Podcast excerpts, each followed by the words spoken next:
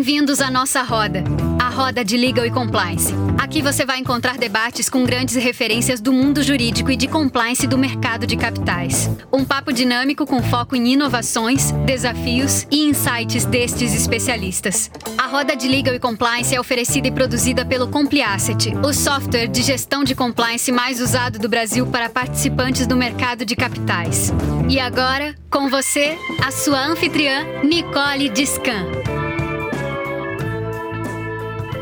Boa tarde, pessoal. Boa tarde a todos. Estou muito feliz em estar aqui com vocês hoje para mais essa roda de Legal e Compliance. E hoje em altíssimo estilo, com um convidado muito aguardado por mim. Eu estou já tentando um tempinho na agenda dele, super desafiadora, e hoje a gente conseguiu. Então, bem-vindo, Alexandre Costa Rangel. Obrigada por você ter aceitado o convite. Boa tarde. Tudo bem?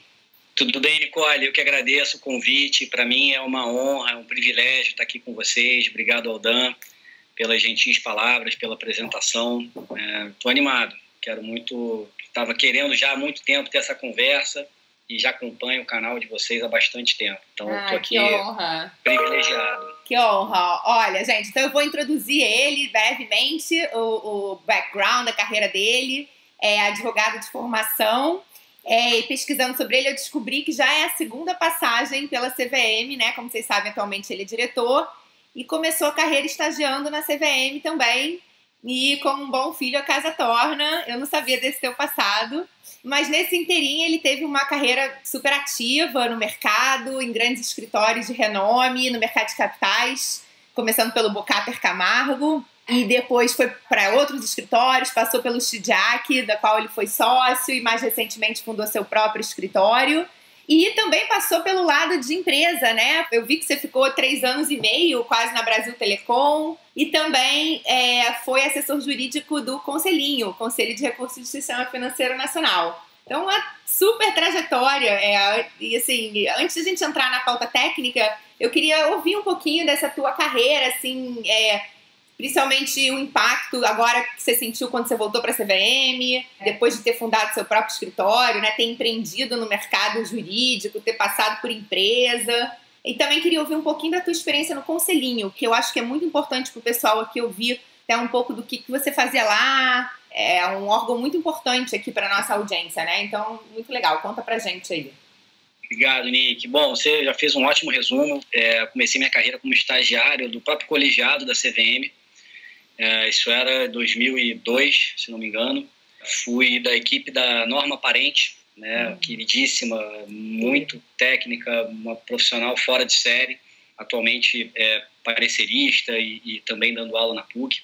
Fico então muito, muito feliz e muito satisfeito de ver que comecei minha carreira como estagiário, né, com todas as, as incertezas, as angústias e aflições de um primeiro estágio, que a rigor, né, a gente que é da carreira jurídica, a gente não é, via de regra, a gente não escolhe muito o primeiro estágio, né? O primeiro estágio é aquele que aparece, né? Enfim, é Sim. um escritório parente, é um amigo que está estagiando e você acaba indo. Então, posso dizer hoje com muita propriedade que tive muita sorte, né? De Legal. ter tido justamente no colegiado, com uma figura incrível como era a Norma, como é, uma excepcional profissional até hoje.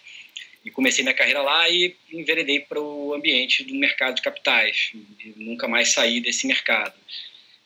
E entre 2015 e 2020 uh, tive o meu próprio escritório, que eh, evidentemente tive que me desligar por completo para eh, tomar posse na CVM. Então, eh, esse é um, um, breve apanhado e, e, nesse meio tempo, durante a minha experiência em Brasília, né, nessa companhia aberta, o meu chefe à época, o Darwin Correia, ele foi membro titular do Conselhinho.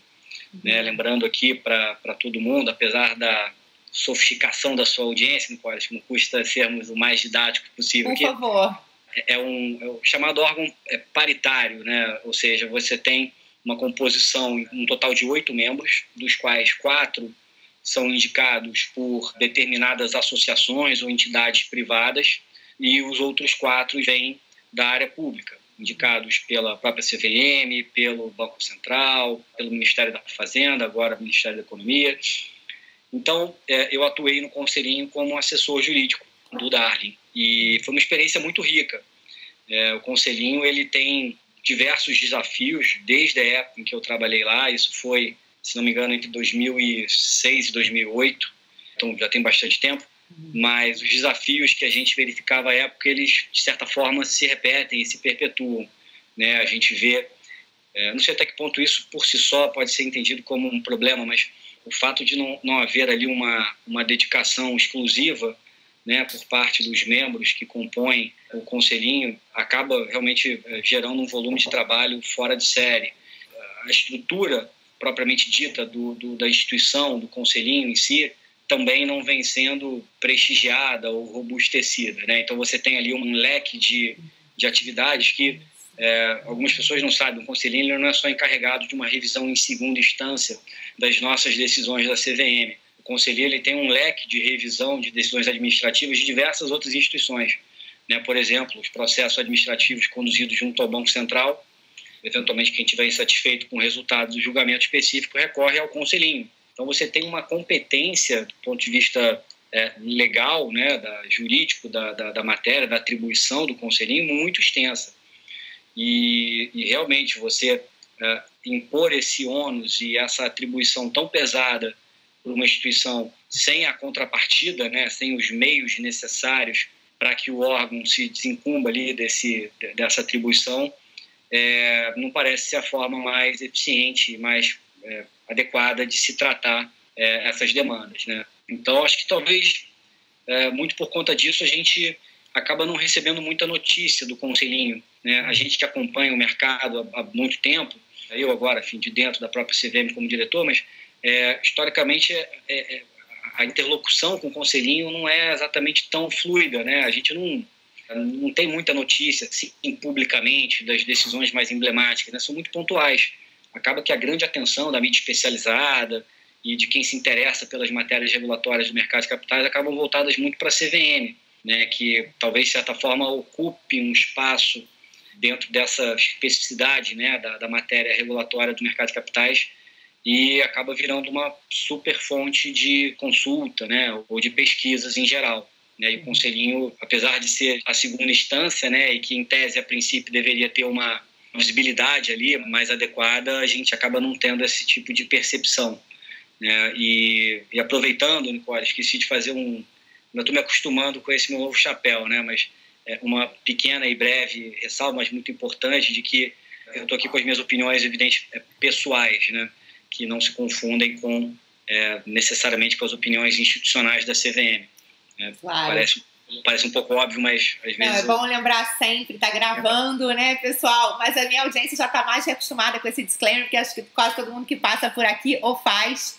Até os compliance officers falam, ó, oh, tô falando aqui na física, a empresa pode não concordar. Mas é isso aí, obrigada. Acho que foi ótima essa introdução da, do papel do conselhinho, dessa questão da visibilidade, que eu acho que é, assim, é bem a impressão que eu tenho também. E é, e é por isso que muitas vezes a gente até gosta de olhar o final do julgado para conversar sobre algum precedente com clientes, que a gente sempre fica na mente o que a CVM decidiu e o que aconteceu depois, né? Ele foi mantido, foi reformado, e às vezes a gente perde essa essa trajetória que é tão importante na formação da inteligência e da nossa jurisprudência administrativa, né? Mas muito legal. Agora eu acho que a gente já podia entrar para a nossa pautinha técnica, que temos vários assuntos é, suculentos para conversar hoje, para não dizer apimentados. Vamos começar, eu acho que pela audiência pública de ofertas públicas que eu acho que ainda que foi menos comentada, né? Quero falar também sobre a de fundos, mas começar por essa, porque eu acho que ainda está mais nova, menos comentada. É bastante relevante aqui para a audiência também, seja na posição de investidor, né, de companhia, e seja na posição de emissor, no caso dos fundos fechados. A CVM já há bastante tempo está sendo cobrada por essa regra. A gente já conversou aqui em algumas lives também com outras pessoas sobre a necessidade de modernizar esse arcabouço lá da 400, que é de 2003 né? Aquela questão de muitas ofertas hoje, acho que a maioria é registrada via 476, que é um regime de exceção, né, né, de esforços restritos, e não na regra principal, que é a 400, então já mostra aí uma, uma abundância de posicionamento do mercado. E agora a CVM veio dar resposta numa norma, no, é, e na verdade são três minutas, né, que vão reformular estruturalmente o nosso sistema.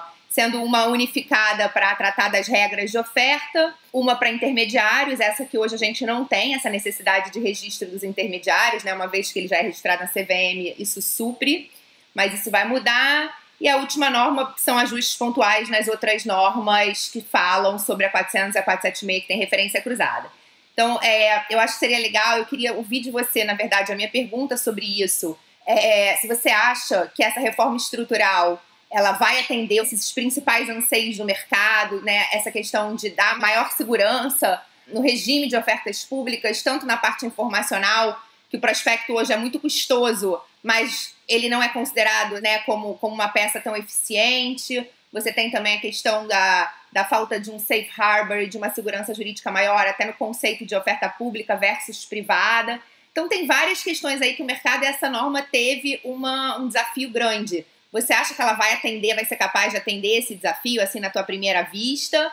E até se você puder também, Alexandre, fazer uma. dar um passo atrás, eu falei um pouquinho da, da estrutura, mas para botar todo mundo na mesma página, um resuminho do que, que para você são os principais pontos e também respondendo a esse ponto se você acha que ela vai ser capaz de, ao menos de uma forma geral, atender os principais anseios do mercado. Uma ótima pergunta, Nicole. É, eu, eu acho que sim, é, e além de todos os outros tópicos super quentes né, da agenda regulatória, o regime de ofertas eu acho que é um, um dos principais, sem dúvida. É, a gente tem, é, como você bem pontuou, Nicole, aproximadamente é, um pouco mais de 80% das ofertas públicas de valores imobiliários hoje em dia seguem o que a gente chama da oferta pública com esforços restritos, né, da 476, uma instrução ditada pela CVM em 2009. É, e falando um pouco do contexto, né, a 476 ela surgiu como um, um fast track ali, né, ela surgiu como uma espécie de é, desconto regulatório com algumas contrapartidas que viabilizassem uma captação, né, uma oferta pública de valores imobiliários no mercado de capitais de forma mais rápida. Né? A CVM, por um lado, ela abre mão de uma análise prévia, que é o que acontece no âmbito da Instrução 400, é, ela abre mão de uma análise prévia e de diversos documentos, uh, ou seja, a carga regulatória e os ônus ficam menores, ficam mais leves, mas, por outro lado, a CVM, eh, na 476, ela exige diversas contrapartidas. Por exemplo, uma limitação do, da quantidade numérica de investidores que podem ser procurados para que esses valores imobiliários sejam oferecidos. Uh, existe também uma limitação em torno da qualificação de para quais investidores esses valores imobiliários podem ser ofertados. Uh, existe uma carga regulatória mais pesada uh, na figura dos intermediários, né? os coordenadores líderes das ofertas, eles comunicam só posteriormente à realização da oferta que a oferta existiu e que ela está se passando uh, para a CVM. Então, assim, é, é um comunicado a posteriori, de modo que eventuais irregularidades ou questões que a CVM venha a posteriori identificar, esse intermediário passa a ter uma grande responsabilidade dentro do que se eh, exige ali juridicamente dele em torno daquela oferta. Então, né, é uma é, com grandes poderes vem grandes responsabilidades, né? Como diria lá o, o, o Homem-Aranha. Então, assim, é, é, basicamente isso. A CVM ela delega uma, uma autonomia para o mercado e isso foi muito bem foi muito bem recebido, né? Então, é, o que foi pensado, de certa forma, como um fast track, como uma exceção, como um atalho, um caminho mais rápido para captação, virou a principal forma de captação, né? tanto em número de ofertas né, quantitativas e, uh, e também em valores objetos das ofertas. Uhum. Então, ou seja, foi um instrumento e foi um canal muito exitoso. Então, só um, um pequeno freio de arrumação justamente para pontuar o, o, o, inegável êxito e, e o acerto na opção da 476 né? Então, essa discussão do novo regime jurídico das ofertas não se confunde de forma alguma com uma avaliação crítica né, ao regime da 400 e muito menos ao da 476, que eu acho que durante 11, 12 anos já se propôs e já cumpriu mais do que adequadamente o seu papel. Então, é uma primeira uma, uma deferência necessária aqui à regulamentação que está sendo aí substituída, que de fato cumpriu o seu papel. É, falando especificamente, é, Nick, da nova minuta de resolução que está submetida aí para audiência pública, é, acho que são quatro os principais pontos. Né? Evidente, não temos de forma alguma pretensão de esgotar aqui a, uma explicação é. mais detalhada. Eu queria né? fazer uma live só sobre isso. É, e vai ser um prazer, enfim, são temas muito ricos. É, o primeiro ponto de partida, que me parece realmente um divisor de águas, é a matriz. Né? Então, juntamente com o edital da, da oferta pública, da, da audiência pública, é, a gente tem uma, uma matriz né, que a área, a SDM, a área interna da CVM, evitando falar em siglas, né, porque mesmo para a gente que trabalha com a CVM há tanto tempo, as siglas acabam virando uma reserva de mercado. Então, falando de forma mais didática ainda para todos, né, a, a superintendência, a área técnica da CVM responsável pela condução dos trabalhos de novas normas. Tá? Então, isso é uma área específica na CVM, comandada pelo Antônio, que vem tendo um volume de trabalho, acho que o dia dele tem é, 72 horas, né? enfim. Então, o que a gente tem é, basicamente já sendo conduzido tanto pela SDM quanto pela Superintendência de Registros de Valores Mobiliários, que é, enfim, uma espinha dorsal aí do que, essa do que esse novo regime de ofertas vai regular, a gente tem essa matriz de ofertas, que é um documento é, super didático, né? é, um, é uma tabela que atinge, na minha opinião, uma, uma abordagem didática plena, né? com todas as ressalvas de que, evidente, né, todas as peculiaridades e nuances não estão ali, e nem seria esse o propósito de uma tabela, uhum. né, mas aquela tabela acho que é para ela estar tá impressa ali é, para quem trabalha com ofertas e que leia e releia, porque um, um resumo muito visual e muito user-friendly está ali, né, de uma uhum. forma muito didática, em duas, duas, três páginas no máximo. Então, assim, esse é um primeiro ponto que eu acho que vale a pena, é, antes de convidar todos a, a, lerem a minuta de resolução, que olhem e reflitam sobre essa, essa matriz de ofertas. Um documento muito sucinto, muito didático. É, eu, eu, separaria em quatro tópicos aqui. Basicamente, o que a gente fez foi estabelecer determinados ritos das ofertas né, com exigências moduladas. É, existe uma percepção de longa data de que é, o regime jurídico de ofertas públicas em geral ele parece ser muito estanque e então ele acaba não capturando é, e acaba não, não sendo muito eficiente com companhias ou com emissores ou com próprios investidores com diferentes graus de maturidade ou de qualificação ou de sofisticação, uhum. né? Então, o primeiro grande objetivo, eu diria, da, do novo regime jurídico proposto para as ofertas passa por esse tratamento mais modulado, em que, a depender das características do emissor do valor mobiliário, por exemplo, determinadas regras podem ser mais fortes ou mais leves. Dependendo, por exemplo, é, do tipo do ativo que está sendo ofertado, de novo, há uma nova modulação em torno de um regime regulatório mais ou menos rígido. Né? Também, do ponto de vista do investidor, né? quem é que está sendo procurado para eventualmente investir naquele valor mobiliário. Uhum. É, se for um investidor com um perfil mais sofisticado, mais qualificado, em outras palavras, que tenha mais elementos e mais é, fundamento para, por conta própria, formar o seu juízo de valor de forma mais acurada, eventualmente, o que se propõe com essa minuta é que a carga regulatória sobre essa oferta em si, destinada para um adulto maior e capaz, uh, seja uma carga regulatória um pouco mais leve, né, portanto mais ágil, e por aí vai. Então, esse seria um primeiro ponto, assim, a modulação que leva em consideração diversas características, o ativo, o emissor, o investidor. Perfeito. Então, esse seria um Isso primeiro é muito bem-vindo, né? Muito, muito. O, o André Pita, um super advogado que certamente você conhece, claro. tem um livro fantástico que ele aborda muito esse tema, uma tese de doutorado, se não me engano, dele lá na USP. E ele faz um apanhado fantástico sobre o, é, enfim, com jurisdições estrangeiras, como é que eles tratam o regime de ofertas lá fora. É, então, assim, para quem se interessa no assunto, legal, é uma leitura obrigatória. Um segundo grande objetivo que eu traria aqui seria uma maior previsibilidade e segurança jurídica de determinados atos né, que podem ser realizados é, sem uma intervenção nossa, do regulador. Né? Então, a gente, no final do dia, está tá promovendo aqui uma maior agilidade da oferta que é, faz com que as janelas de oportunidade sejam aproveitadas de forma mais eficiente. Uhum. Né? Então, eu colocaria aqui dentro desse tópico, né, você mencionou os safe harbors, né, que é basicamente isso. É a gente ter uma certeza ali, de forma talvez exemplificativa, né, mas um pouco mais ah, objetiva, por outro lado, de atos e de medidas e de situações que uh, não serão confundidas com uma oferta pública irregular, por exemplo. Né? Um conceito muito difícil e muito discutido na doutrina, não só no Brasil, mas lá fora também, em torno da natureza pública ou privada de uma determinada oferta.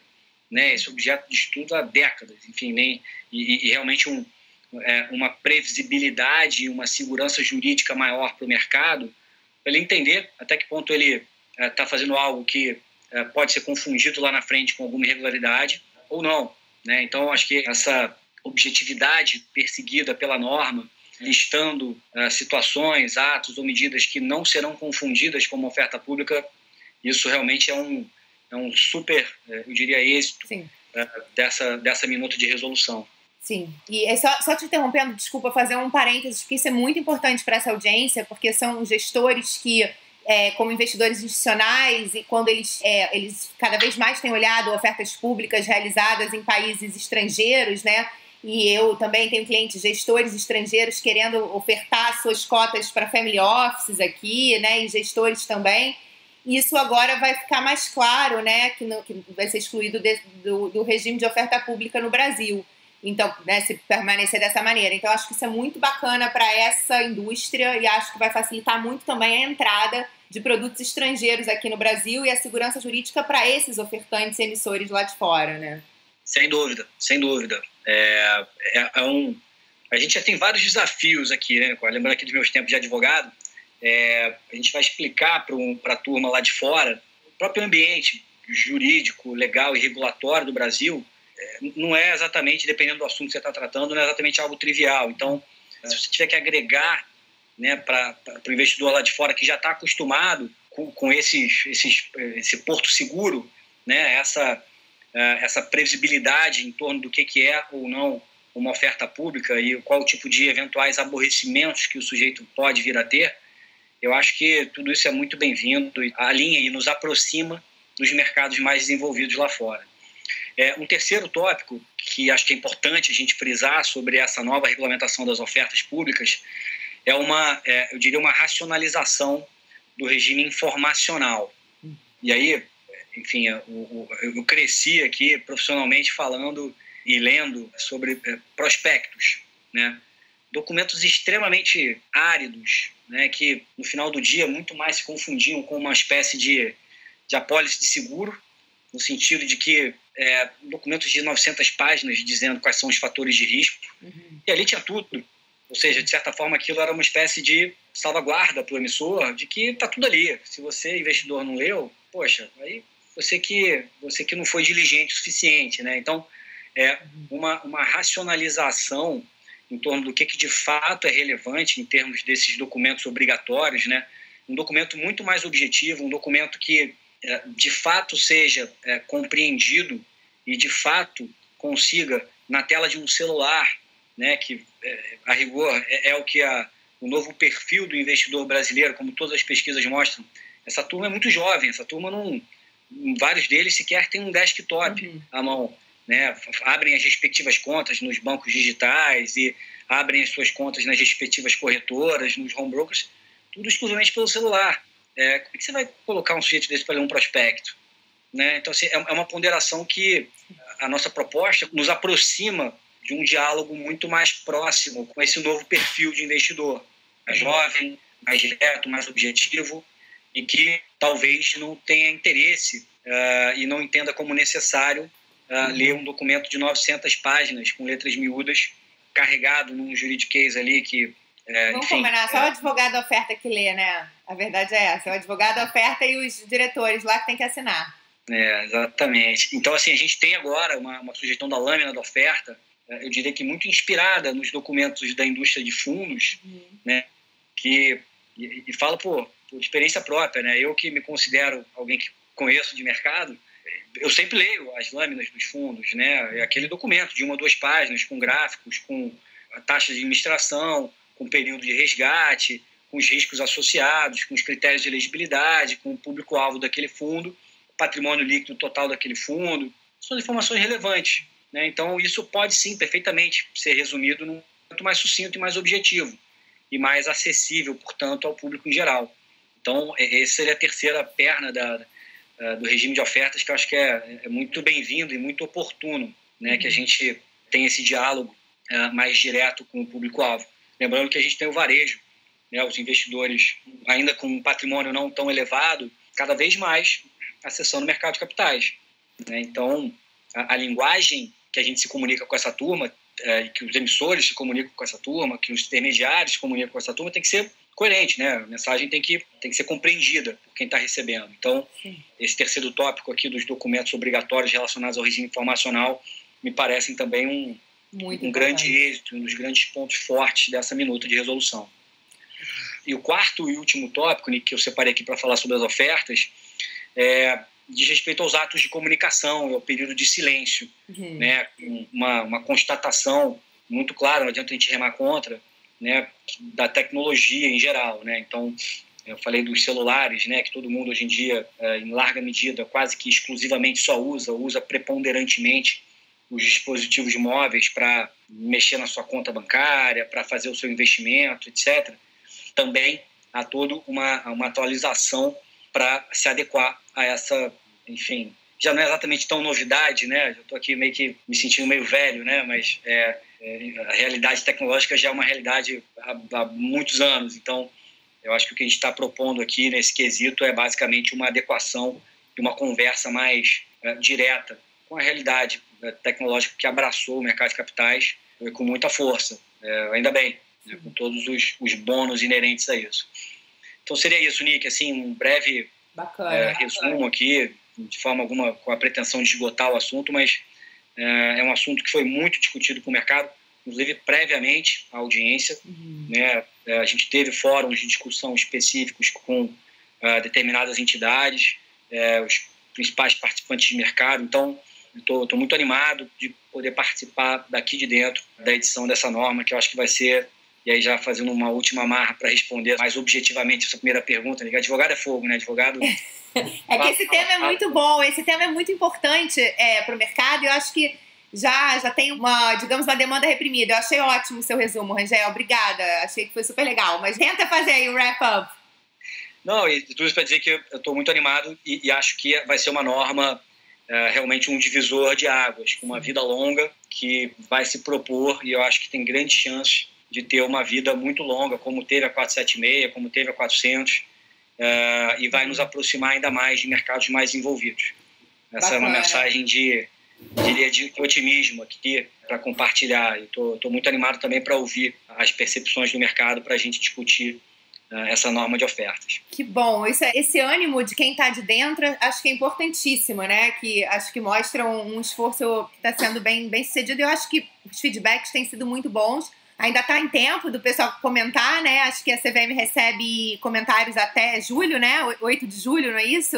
Acho que tem, um monte de gente aqui na audiência. Inclusive, eu vou, eu vou entrar um pouquinho mais nesse tema, porque tem uma pergunta da Julinha, da Júlia Franco aqui, que eu acho muito legal. Também queria aproveitar para saudar nossa audiência, super high level, querido João Acioli, Pedro Rude, é, alguns clientes, Larissa da Constellation, Júlia Franco. Pô, pessoal, obrigada pela presença de vocês. Então a Julia perguntou o seguinte. Falou, ah? do, eu tive que interromper uma. tive que sair mais cedo uma reunião com o próprio Pedro para para estar tá aqui. Então... então valeu por isso, ó. É, a Júlia pergunta o seguinte: já que a proposta ficou ótima, queria entender o porquê da opção do registro automático ao invés de dispensa já que o racional é desburocratizar, a dispensa talvez fosse mais adequada. Você sabe que eu fiquei também pensando nesse ponto do registro automático? Qual que é teu feeling sobre isso? O meu feeling aqui é assim, primeiro não passo para trás, né? De forma bem transparente, aí sempre no espírito aqui de aproximar o regulador do mercado e vice-versa, né? Assim, de forma muito transparente, muito muito saudável, eu diria, com benefícios é, muito claros para o mercado em geral. As reuniões de regulação são muito animadas. Né? Então, tudo isso para dizer o seguinte: essas opções elas são ali é, fruto de um processo quase se aproxima muito de um processo legislativo propriamente dito, né? Então, com percepções e com visões distintas, com uma contribuição é, muito técnica das próprias áreas técnicas da CVM, né, que desempenham um papel fundamental. É, eu, antes de vir para a CVM, já, já era um, um fã do que, que essa turma conseguia fazer com tão poucos recursos, com tão pouco tempo disponível. E a cada dia que passa eu fico mais entusiasmado de ver como que essa turma é, consegue entregar um trabalho sofisticadíssimo, muito, um ambiente muito complexo, que não para de crescer, o volume de IPOs surreal, que não para de crescer, a própria SRE, a superintendência que cuida dos registros de ofertas, uma fila de IPOs enorme para analisar indo nos detalhes dessa resolução da oferta de ofertas públicas. Então, assim, é um, é, é um time fora de série. Uhum. Por que, que eu estou dando esse um passo, um passo atrás? A questão do registro, é, do registro automático, ele, de certa forma, se alinha com diversas opções regulatórias que foram feitas lá fora. Tá? O que a gente tem aqui é uma, é, é uma percepção muito acertada, a meu ver, em que a gente passa a agregar é, o autorregulador, passa a ter o autorregulador com uma função ainda mais importante nessas avaliações, e aí pela matriz fica claro e muito didaticamente exposto ali é, que a gente tem esse canal que, uma vez passando pelo convênio é, com o autorregulador, aquela oferta ela segue um fast track e ela consegue eventualmente atingir um público-alvo mais é, diferenciado ou mais amplo ou mais restrito. E aí entra a tal da modulação que a gente falou mais cedo. Uhum. É, então, assim, tudo isso para dizer que a opção me pareceu sim a mais adequada. Né? Enfim, a gente falar do registro automático, uma das preocupações que a gente teve foi que de fato se tratasse de um registro automático, né? ou seja, no curso das discussões a gente via ali muitas vezes algumas ponderações que tornavam o registro automático não exatamente tão automático assim. Uhum. Né? Então, é, eu acho que o resultado, não final, mas o resultado proposto é, para os comentários, ele, apesar da terminologia não se tratar exatamente de uma dispensa, uhum. é, na prática eu vejo eu vejo um, um, filtro mínimo, né, não oneroso, que não compromete a, a automação do pedido de registro propriamente dito, eu vejo como resultados na prática muito equivalentes. Ah, e, e, claro, né, tentando exercitar todos os mandatos legais que a CVM tem, né, que não é só a proteção do investidor, seria talvez o principal, sem dúvida alguma, mas também o quesito de é, desenvolvimento do mercado de capitais. É, muita gente, nas discussões que a gente tem internamente, é, é muito comum a gente barrar com uma interpretação do artigo 4 lá da 6385 de proteção do investidor como ah, um argumento para limitação né, de possibilidades de ativos que podem ser ofertados ao mercado ou algo do gênero. Uhum. É, na verdade, eu acho que a espinha dorsal da regulação, isso, minha opinião de longa data já, passa muito pelo regime informacional. Né? Então, eu acho que, é, fazendo um link com essa pergunta muito pertinente, né, dispensa versus registro automático, eu acho que o registro automático ele se posiciona dentro de um caminho muito equilibrado, uhum. que de fato é automático, essa é a ideia, e caso a percepção do mercado seja de que não está tão automático assim, estamos super abertos a ouvir as sugestões, mas a ideia é que de fato seja automático. Né? Então, podia grifar o automático e deixar o, o registro numa nota de rodapé, né? mas enfim, acho que a, a ideia a na prática... gostar mais, né? Tá bom, querido. Obrigada pela essa resposta. Vamos entrar agora na, num tema também que está esperado aqui. Acho que já teve mais discussão sobre, o, sobre esse assunto, que é a audiência pública de fundos. Ela já está um pouquinho mais adiantada aí no timeline. A CVM recebe comentários até 15 de abril agora, então já está se encerrando e já foi prorrogado, né? Não deve ser de novo. Tem muita coisa para se falar sobre esse tema. A gente já tá, é, já passou da metade da nossa conversa aqui, então eu pensei da gente pincelar. Teve um tema que me chamou a atenção de uma manifestação sua numa conversa no Clubhouse sobre esse assunto, né? Que você colocou assim de uma forma, talvez com certa preocupação, é, sobre como seria encarado pelo mercado e adotado pelo mercado as diferentes classes de cotas, né? Dado uh, o que o mercado já vem se organizando há muito tempo como master feeder, isso é, podem ter questões de responsabilidades não tão claras, é, questão do judiciário. Então, eu queria ouvir um pouquinho o que, que te fez ter esse sentimento, a tua prática como advogado. É, é, explora mais um pouquinho disso que você falou lá para a gente no Clubhouse. Legal, Nick, um ótimo ponto. Assim, esse é um dos grandes temas, eu diria, da audiência pública de fundos, né? a questão da classe de cotas, de novo, nos alinha e nos aproxima de mercados mais envolvidos. Sim. É uma iniciativa muito pertinente muito bem-vinda. É, a, minha, a minha ponderação aqui, não apenas pública, mas também largamente discutida, é, ela passa muito por uma percepção, eu diria, mais, mais pragmática, né? quase 20 anos de, de advocacia privada, em grande parte voltada para a indústria de fundos. Uhum. E, assim, a proposta de classes, ela, ela é fantástica, eu acho que ela é, precisa sim compor esse leque uh, de opções disponíveis para que os respectivos gestores, estruturadores, administradores trabalhem em torno desse conceito, mas eu vejo isso como um tratamento muito. A gente não pode ter brechas, né? Assim, aquele ditado que diz que até o, no Brasil até o passado é incerto. Né? Então, assim, para a gente ter de fato uma segurança jurídica e transmitir para o mercado uma confiança de que as classes de cotas dentro de um único fundo, elas de fato representarão ativos e passivos separados, segregados, que não se comunicarão em hipótese alguma, a gente não pode ter nenhum tipo de, de, de fissura nessa, nessa delicada porcelana, porque ainda que não haja fissura nenhuma, a gente já sabe que vão existir testes ali, né? essas classes vão acabar seguramente vai haver tentativa de misturar tudo, etc. Uhum. Então, a minha ponderação sobre essa questão das classes, Nick, ela passa muito por, um, por uma reflexão, e acho que todos os comentários do mercado vão ser muito bem-vindos, em como é que a gente pode, eu diria, aprimorar e fechar todas as possíveis e eventuais portas que fragilizem esse verdadeiro mantra que precisa ser repetido à exaustão de que, de fato, as classes não se comunicarão, né? Uhum. de que as alegrias e tristezas é de cada é. classe não afetará do porque do contrário, se houver qualquer tipo de mais remoto receio de que isso aconteça, essa confusão entre as classes, que não foi a proposta da Lei de Liberdade Econômica, que não é a proposta da minuta de resolução submetida ao mercado pela CVM, caso haja qualquer tipo de possibilidade de, de interlocução entre as classes, a gente vai abrir uma, uma fragilidade que, no final do dia, vai levar o mercado, na minha opinião,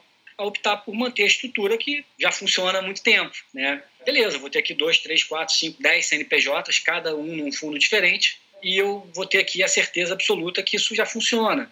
O exemplo do Master Feeder é, é, é o mais emblemático.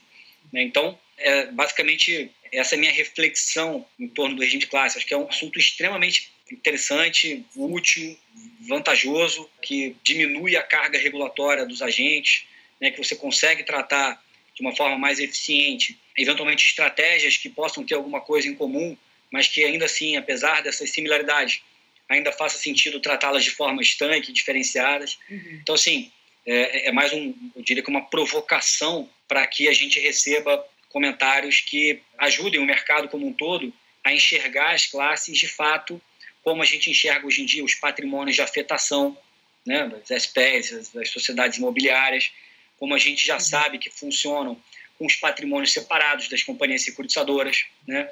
Então, assim, a gente tem vários exemplos né, de segregação patrimonial que funcionam, que já foram testados, inclusive judicialmente. Né? Então, todos os receios de que isso judicialmente seja atropelado ficam e, de certa forma, é, sobreviveram aí a, é, ao tempo, à prática. Né? Então, foi, foi mais nesse, nesse, nesse sentido o meu comentário. De forma alguma, queria que isso fosse compreendido como uma, um olhar pessimista sobre as classes de cotas, que eu acho que pode sim desempenhar um trabalho e um, um papel muito interessante para a indústria.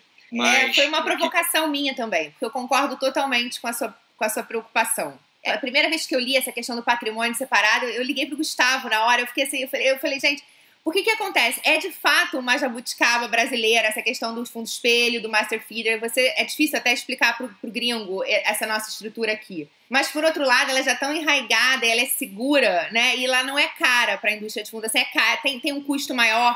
Mas até me lembro que eu vi a Carol Cury falando sobre isso numa live também sobre esse tema, que se os auditores, por exemplo, colocarem o preço da auditoria por classe parecida com o do fundo, vai ter menos vantagem ainda. Então, tudo vai ser de acordo com uma questão de ajuste do próprio mercado. Então, eu, assim, eu super concordo, só para ficar claro com a, sua, com a sua visão, mas era um ponto aqui polêmico para a gente pegar dentre os um milhão de pontos que dá para falar sobre essa audiência e que já tô vendo que você também já está falando aí. Quem quiser também pode procurar. Teve, teve várias palestras bacanas aí que você falou que devem estar no YouTube também.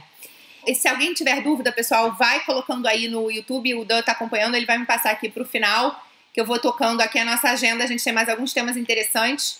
É, falar um pouco do que está acontecendo também de agenda normativa para da CVM em 2021, relevante aqui.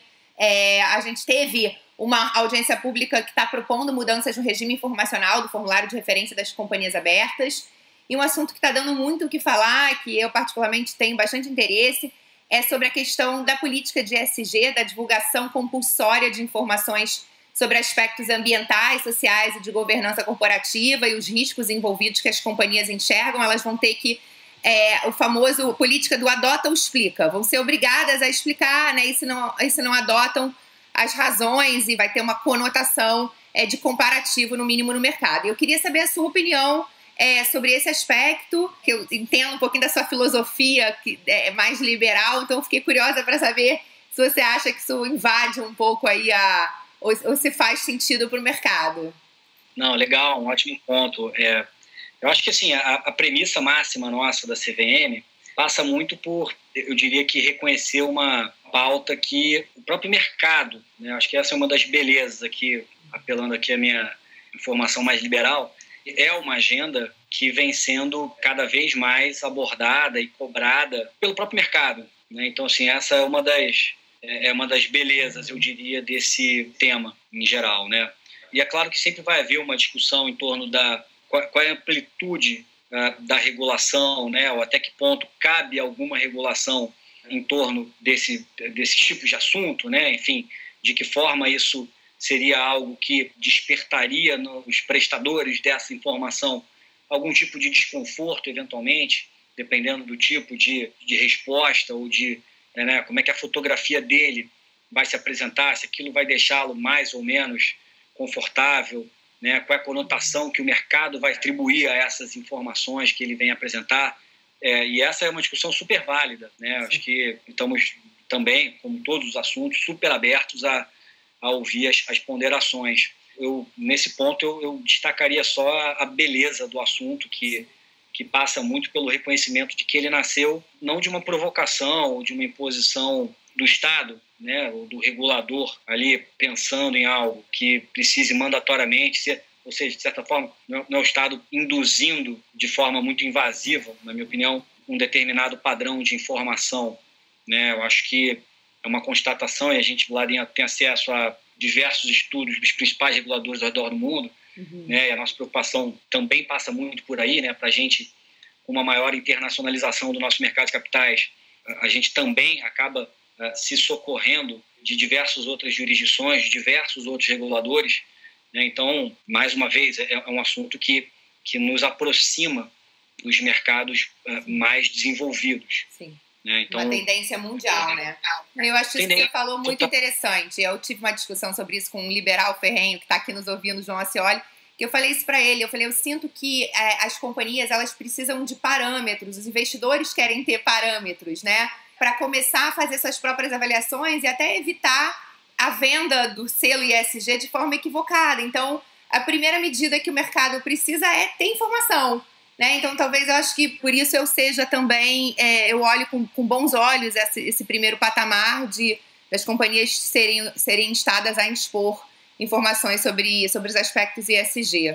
É, eu vou te fazer uma outra pergunta também sobre esse tema, agenda regulatória CVM, que eu acho que é super legal, que é a questão da atuação dos influencers. Na verdade, na verdade é, o ponto aqui não seria nem tanto os influencers, é, e aquela, aquele ofício que veio da área técnica da SIM, né, no ano passado, sobre a, sobre a atuação de quem não tem registro nas mídias sociais e falando sobre valores imobiliários. Eu acho que aqui o mais interessante que eu queria pincelar para o nosso público é uma, umas conversas que tem, tem, eu tenho mantido com, algum, com alguns gestores, é qual que é o limite da atuação do gestor nas mídias sociais. Né? Eu queria ouvir um pouco de você, porque Hoje em dia, com o avanço das plataformas e o, e o varejo cada vez mais comprando fundos de investimento sofisticados, você tem também uma oportunidade do gestor de falar para os seus, sei lá, milhares, centenas de milhares de cotistas nas redes sociais, né? E eles naturalmente vão falar sobre suas opiniões, acabam falando sobre valor imobiliário, é naturalmente normalmente ligado ao seu portfólio, né? Explicando para os seus cotistas as movimentações. É, e eu queria então assim ouvir de você se você vê que a nossa, a nossa regulamentação na linha daquele ofício da SIM já está balizada, né? A nossa regra de analista é suficiente para regular isso também? Ou você acha que valeria a CVM pensar se tem necessidade de mudar alguma coisa? Ou é mais uma questão de supervisão? O que, que você vê nisso? Ah, esse é um link fantástico, né, Nick? A gente tem aqui uma, uma nova é, caixa de ressonância, né, que são as redes sociais. O Marcelo Barbosa fala bastante desse termo, né? Enfim, e, e a rigor, é, não existe exatamente um, um, um, tipo infracional novo, né? É, assim, quando a gente olha para as redes sociais em geral, você pode olhar também para o gestor ou para o chamado mercado marginal, né? Ou aquele agente que é, não tem uma habilitação necessária da CVM para atuar em determinado segmento, e mesmo assim ele atua ali, promete rendimentos fantásticos, as próprias pirâmides financeiras, enfim. É, tudo isso que acontece nas redes sociais, isso, do ponto de vista de núcleo estrutural, não é exatamente algo novo. Tá? Uhum. Então, acho que a resposta para a sua pergunta, na minha opinião, né, nesse exemplo hipotético, né, estamos falando em tese, né? Uhum. Então, é, antes que me, Sim, me claro. apresentem aí uma transcrição dessa, dessa não, live. Super em tese, já, conversas né? brainstorming aqui, ninguém. É, total. É, essa ressalva necessária, eu acho que o assunto, nesse exemplo hipotético, ele é tratado pela instrução 8 da CVM, que cuida de manipulação de preços, de, é, enfim, de operações é, eventualmente fraudulentas, né, uma condição artificial de demanda que, é, então assim, o, tipo, o que a gente estaria eventualmente tratando aqui nessa hipótese em que um gestor numa live com seus milhares de seguidores e venha falar sobre um determinado ativo e, ato contínuo, ele opere em função de um movimento de mercado que ele próprio provocou com a entrevista ou com eh, a apresentação pública que ele tenha feito, né? E aí, dependendo do caso concreto, você tem mais ou menos elementos para seguir essa linha de raciocínio. Esse gestor pode sim ter um problema, né? Uma acusação de, de ter manipulado o preço. Né? Então, claro, respeitando os casos concretos e com muita atenção para os detalhes, para as provas, para os elementos de convergência de todos os indícios como elementos de prova que eles podem uh, desempenhar um determinado papel num processo sancionador na CVM, seria essa mais ou menos uma linha uhum. estrutural de raciocínio que eu montaria aqui para para comentar essa pergunta. Um possível problema, né? Não, sem dúvida, isso pode ter um impacto nesse sentido. E também, assim, bom, que eu tenho tentado chamar atenção para a necessidade de deixar muito claro para os investidores a tua posição como gestor e não como analista, os devidos disclaimers de potenciais conflitos, né, dado que você tem uma posição comprada ou vendida no determinado papel. Eu acho também, como você e como a própria área técnica também já se manifestou, que o nosso arcabouço normativo ele é suficiente e, a princípio, tem coisa mais importante para ser mexida antes, né? Mas é um ponto de atenção, sem dúvida. É, e, e, bom, já que você falou em CVM8, eu lembrei de insider trading, né, que é um tema que quase nunca sai da minha pauta aqui nessas rodas de conversa com os advogados.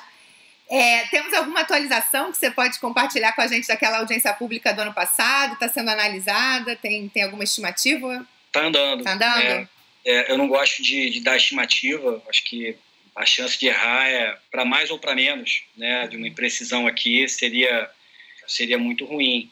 E, e, a rigor, a intenção dessa audiência pública, né, e os vários comentários que foram recebidos pela CVM estão sendo sim trabalhados, estão sendo sim analisados, mas em tese, a princípio, uma das espinhas dorsais ali dessa audiência pública passava basicamente para refletir na norma o que a CVM já vinha de forma muito confortável em termos de precedente, o que a CVM já vinha praticando e julgando no mercado. Né? Então, é, o que se passou aqui, e uma das intenções com essa audiência pública era basicamente prever expressamente, especificamente no artigo 13 da 358, é, aquela questão do regime das presunções, né? E claro, os comentários todos do mercado são muito bem-vindos para a gente atingir esse objetivo da forma mais adequada. Mas é, tudo isso para dizer que o assunto está andando. E, e, os comentários é, foram, foram legais, foram, foram comentários importantes. Foram comentários muito bacanas né? Foram comentários muito bacanas. É, li todos já e, e, a agenda regulatória do CVM está muito rica, né, Nicole? Assim, a gente tem uma, uma pauta, de novo, um privilégio para mim é, poder estar tá aqui dentro nesse, é, nesse momento em que a gente discute fundos, ofertas, a nova 497, que é a instrução dos agentes autônomos, uhum. a nova regra de BDRs também, que vai sair em algum momento, sabe? São assuntos estruturais do mercado que é, é, muito bacana poder participar de tudo isso aqui. Muito legal. Acho que a gente falou todos os tópicos de agenda regulatória. Eu vou só, porque como está sendo uma live muito legal, eu vou pedir licença para a gente passar um pouquinho do tempo para te fazer uma última pergunta. E aí a gente já entra no bate-bola final. A gente falou muito de agenda regulatória e tem um ponto de supervisão que eu achei legal. Outro dia eu li uma entrevista Já falei no Gustavo, estou lembrando ele aqui de novo. Ele foi entrevistado pelo Jota e ele fez um balanço do mandato e tal. Achei interessante e que a reportagem sublinhou um ponto é, que a gente tem discutido bastante também. Acho até que a gente falou sobre isso naquela reunião do, do grupo de mercado de capitais da comissão da OAB que você participou, sobre as, a necessidade da CVM ter mais tecnologia para a sua supervisão. Né? E, e, aí, enfim, com todas as ressalvas de que é mais fácil falar quando você está fora do que você está dentro sobre esse assunto, eu queria ouvir de você se você está vendo isso também. Você acha que o que, que precisa ser aprimorado em termos de supervisão para a gente melhorar nesse ponto? Não, é uma ótima ponderação do Gustavo, né? Enfim, é, e o Gustavo tem algumas histórias curiosas, né? Eu, meus primeiros trabalhos, é, a gente conhece há muito tempo. Né? A gente uhum. chegou a trabalhar junto no escritório e desde então a gente ficou muito próximo, somos amigos pessoais mesmo. Legal. Então tem, tem um carinho, uma admiração muito grande por ele. E, e concordo com essa sinalização do, do Gustavo, né? O, a gente tem um, um, desafio aqui na CVM, é, eu diria, basicamente de orçamento, né? E eu genuinamente é, acho, e, e, a cada dia, é, pelos reportes periódicos que a gente recebe das áreas técnicas, por todos os estudos que a gente periodicamente também recebe, de diversas áreas internas da CVM, a gente consegue fazer muita coisa. Né? Assim, eu, eu, é evidente que os aprimoramentos, o mercado não para de crescer. Né? O mercado ah, principalmente em momentos de, de, mais aquecimento, né, com um boom de pessoas físicas em bolsa, com esse exército de agentes autônomos aí na rua, né, distribuindo todos os produtos das plataformas abertas. Uhum. Tudo isso é o mercado regulado, não para de crescer, em PG. Né, e, e a CVM, por outro lado, como reguladora, ela tem que acompanhar esse crescimento expressivo do mercado. E é, o saldo que eu faço a rigor é, concordando, né, de certa forma, com o que o Gustavo falou, é, eu acho que a CVM ela se desencumbe muito bem, de forma muito eficiente, desse desafio é, incrível, né, quase um ato de heroísmo, eu diria, aqui do, é, das áreas técnicas, principalmente da CVM, de conseguir acompanhar o ritmo é, e o crescimento e todos os desafios que a tecnologia, por exemplo, impõe para a gente.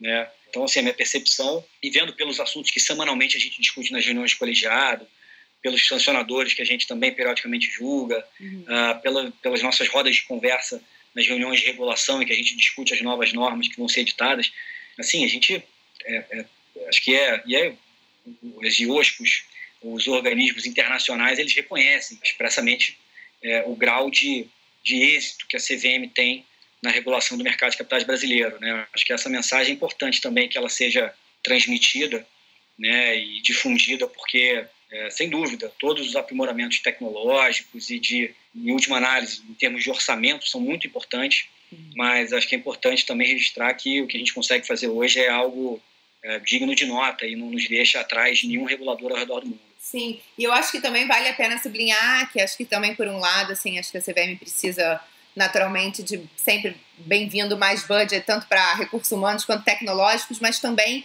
desenvolveu muito esses últimos anos os, os longamanos, né? As parcerias com os autorreguladores, Ambima, BSM. Então, acho que isso de alguma forma deve, deve dar uma ajuda para suprir um pouco dessa, desse braço de supervisão, né?